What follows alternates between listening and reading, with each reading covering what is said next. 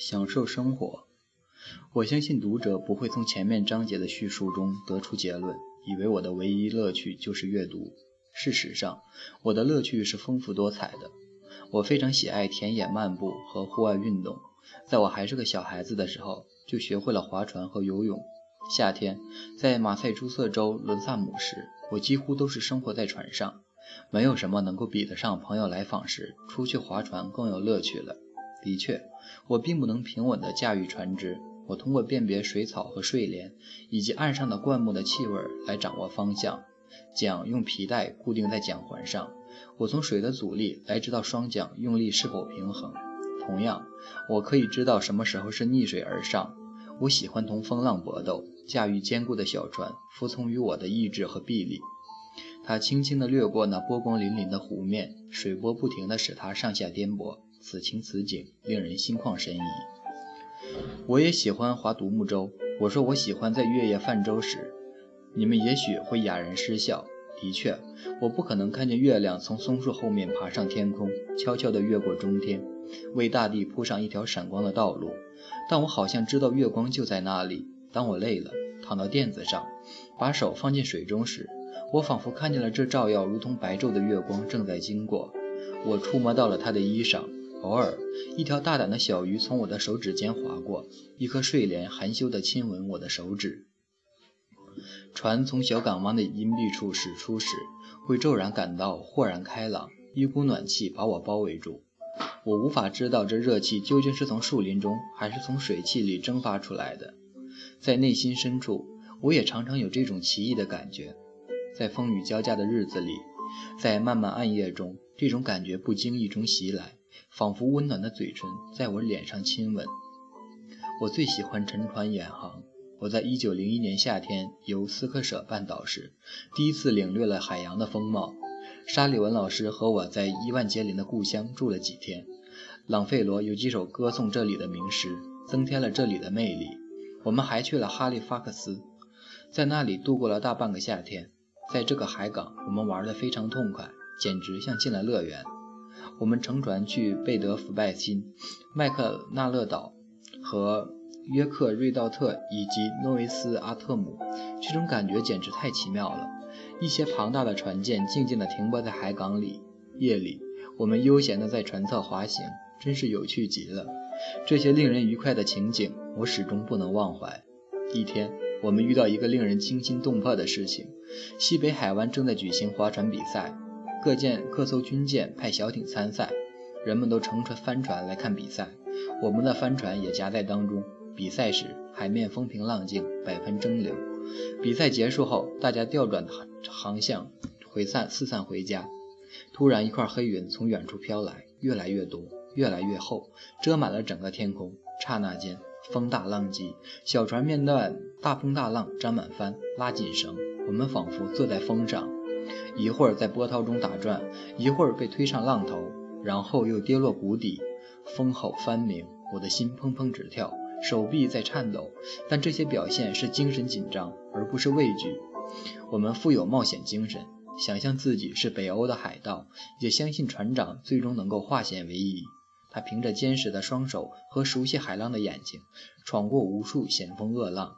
港湾里的所有的船只驶进我们的船旁时，都鸣号向我们致敬，水手们欢呼，向这艘帆船的船长致意。最后，当我们驶抵码头时，大家又饿又冷，已经疲惫不堪了。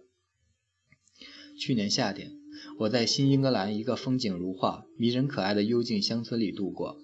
马赛诸塞州的伦萨姆仿佛与我有不解之缘，我生命中所有的欢乐和忧愁，也似乎都与这个地方连接在一起。前布前布林斯故居，靠近菲利普王池畔的红色农庄成了我的家。每每想起与这些亲朋挚友共同的欢快时光，以及他们对我的恩惠，心里就充满了感激。他们家的孩子与我成为了亲密的伙伴，为我提供了很大的帮助。我们一起做游戏，相携在林中散步，在水中嬉戏。几个年幼的孩子常常围着我说这道那，我也给他们小妖精、侏儒、英雄。和狡猾的狗熊的故事，一切至今还回味无穷。钱布林斯先生还引导我去探究那些树木和野花的秘密世界。后来，我仿佛能侧耳倾听橡树中树叶的奔腾流动，看见阳光挥洒在树叶上的光辉。树根深埋于阴暗的泥土，分享着树顶上的愉悦。想象，充满阳光的天空，鸟儿在飞翔。啊，因为同自然有着共鸣，所以我也理解了看不见的东西。在我看来，每个人都有一种潜能，都可以理解开天辟地以来。人类所经历的印象和情感，每个人潜意识里还残留着对绿色大地匆匆流水的记忆。即使是盲聋人，也无法剥夺他们这种从先代遗传下来的天赋。这种遗传智能是一种第六感，融合了视觉、听觉、触觉于一体的灵性。在伦萨姆，我有许多朋友，其中之一是一株十分壮观的橡树，它是我心中的骄傲。有朋友来访。我总会带他们去欣赏这棵帝王之树。它矗立在菲利普王池塘的陡峭岸上，据说已经有八百年到一千年的历史了。传说中的菲利普王，一位印第安人英雄首领，就是在这棵树下与世长辞的。另外一个树友比大橡树要温和可亲，是一棵长在红庄庭院里的菩提树。一天下午，电闪雷鸣，风雨交加，后墙传来巨大的碰撞声。不用别人告诉我，我就知道是菩提树倒了。我出去看看这棵经受了无数狂风暴雨的英雄树，它曾经经过奋力拼搏，终于猝然倒下了，真叫人痛心疾首。回到去年夏天的生活，考试结束后，我就和沙利文老师立刻前往伦萨姆幽静的乡间。伦萨姆有三个著名的湖，我们的小别墅就在其中一个湖的边上，在这里，我可以尽情地享受充满阳光的日子。所有的工作、学习和喧嚣的城市全都抛在脑后。然而，我们却听到遥远的太平洋战争，太平洋彼岸正在发生残酷的战争，以及资本家和劳工的斗争。在我们这个个人人间乐园之外，人们纷纷攘攘，忙碌终日，丝毫不懂得悠闲自得的乐趣。尘俗之事转瞬即逝，不必过分在意。而湖水、树木，这到处漫山遍野、长满雏菊的宽广的田野、沁人心扉的草原，却都是永恒存在的。人们都认为，人类的知觉都是由眼睛和耳朵传达的，因而他们觉得很奇怪：我能分辨出是城市街道和乡间小道外，还能分别别的。乡间小道除了没有砌造的路面以外，同城市街道是没有什么两样的。但是城市的喧闹刺激着我面部神经，我能感觉到路人路上我所看不见的行人急促的步履，各种各样的不和谐的吵嚷扰乱我的精神。载重车压过坚硬的路面发出的隆隆声，还有机器单调的轰鸣，对于一个需要集中注意力辨别事物的盲人来说，常常无法忍受。在乡间，人们看到的是大自然的杰作。不必为熙熙攘攘的城市里的那种残酷的生存斗争而满心忧虑。我曾好多次访问那些住在又窄又脏街道上的穷人，想到有钱有势的人住在高楼大厦里悠闲自得，而另一些人却住在暗无天日的贫民窟里，变得越来越干瘪丑陋，深感社会的不平等。肮脏狭窄的小巷子里挤满了衣不蔽体、食不果腹的孩子，向他们伸出友好的手，他们却躲之有恐不及。好像你要打他们似的。使我更为痛苦的是，一些男人和女人吸取的不成人形。我抚着，我抚摸着他们粗糙的手，深感他们的生存真是场无休无止的斗争，不断的奋战、失败。他们的努力和机遇形成了巨大的反差。我们常说，上帝把阳光和空气赐给一切众生，果真如此吗？在城市肮脏肮脏的小巷里，空气污浊，看不见阳光。世人啊，你们不珍惜自己的同胞，反而还摧残他们。当他当你们每顿饭祷告，上帝赐给我面包时，你们的同胞却无衣无食。我真希望人们离开城市，抛开辉煌灿烂、喧嚣嘈杂、纸醉金迷的尘世，回到森林和田野，过着简朴的生活，让他们的孩子能像挺拔的松树一样茁壮成长，让他们的思想像路旁的花朵一样芬芳纯洁。这些都是我在城市生活一年后回到乡村所产生的感想。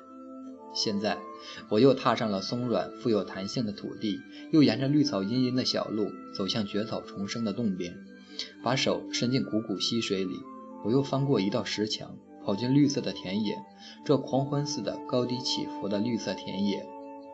除了从容散步，我还喜欢骑双人自行车四处兜风，凉风迎面吹拂，铁马在胯下跳跃，十分惬意。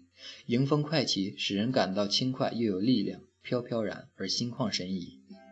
在散步、骑马和划船时，只要有可能，我会让狗陪伴着我。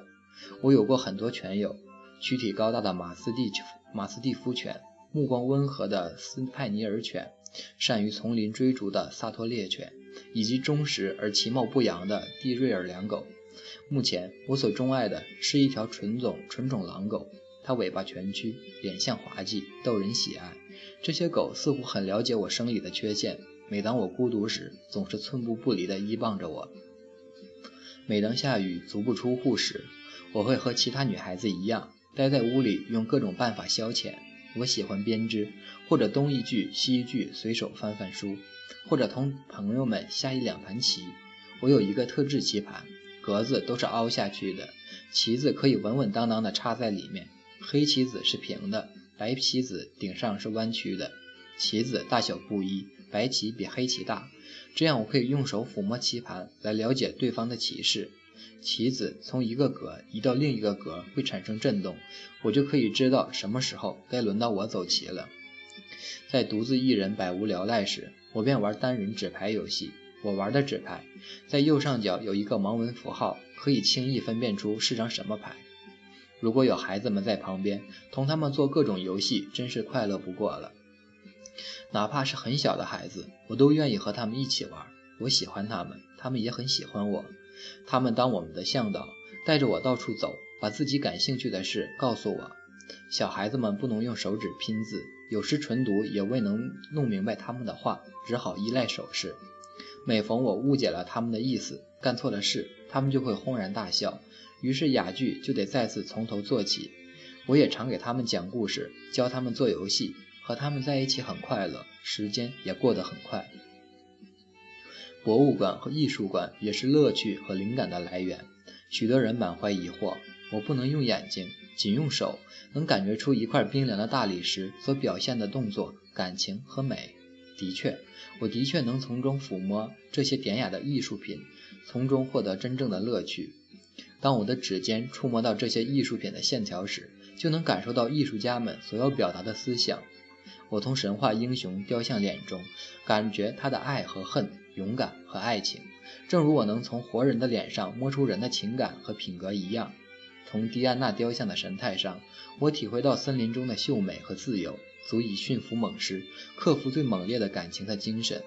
维纳斯雕像的安详和优雅的曲线，使我的灵魂充满了喜悦。而巴黎的铜像，则是把丛林的秘密显示出来。在我书房的墙上有一幅河马的圆雕，挂得很低，顺手就能摸到。我常以崇敬的心情抚摸它英俊而忧伤的面庞，我对它庄严的额上每一道皱纹都了如指掌，如同它生命的年轮刻着忧患的印记。在冰冷的灰石中，他那一双盲眼仍然在为他自己心爱的希腊寻求光明与蓝天，然而结果总是归于失望。那美丽的嘴角，坚定。真实而且柔和，这是一张饱经忧患的诗人的脸庞。我能充分了解他一生的遗憾，那个犹如漫漫长夜的时代。哦，黑暗，黑暗，在这正午刺眼的阳光下，绝对黑暗，全然黑暗，永无光明的希望。我仿佛听见河马在歌唱，从一个营帐行吟到另一个营帐，探着步子摸索着。他歌唱生活、爱情和战争，歌唱一个英雄民族的光辉业绩。这奇伟雄壮的歌，使盲诗人赢得不朽的桂冠和万世的敬仰。有时候，我甚至怀疑，手对于雕塑美的欣赏比眼睛更敏感。我以为触觉比视觉更能对曲线的节奏感体会入微。不管是否如此，我自认为自己可以从希腊的大理石神像上察觉出古希腊人情绪的起伏波动。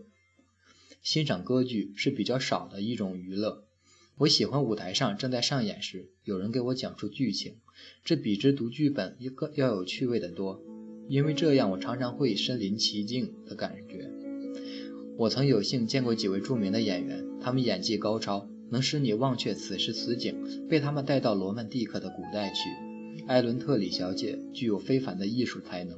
有一次，她正在扮演一名我们心目中理想的皇后，我被允许抚摸她的脸和服饰，她身上散发出来的高贵神情足以消解最大的悲哀。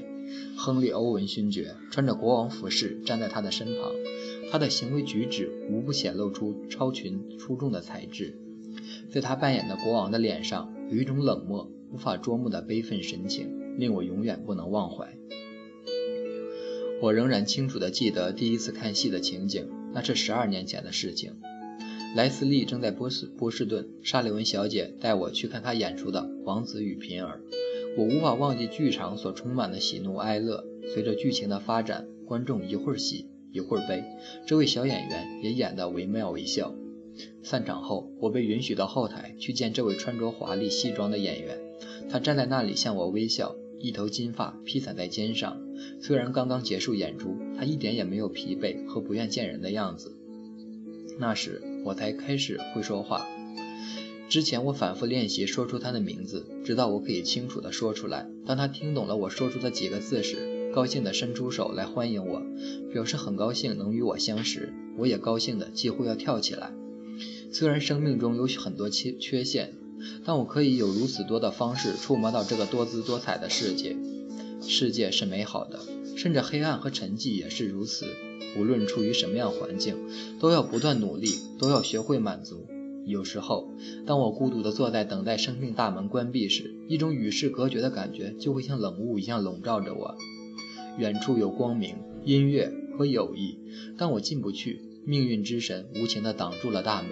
我真想义正言辞地提出抗议，因为我的心仍然充满了热情。但那些酸楚而无意的话语流溢在唇边，欲言又止，犹如泪水往肚子里流。沉默浸透了我的灵魂。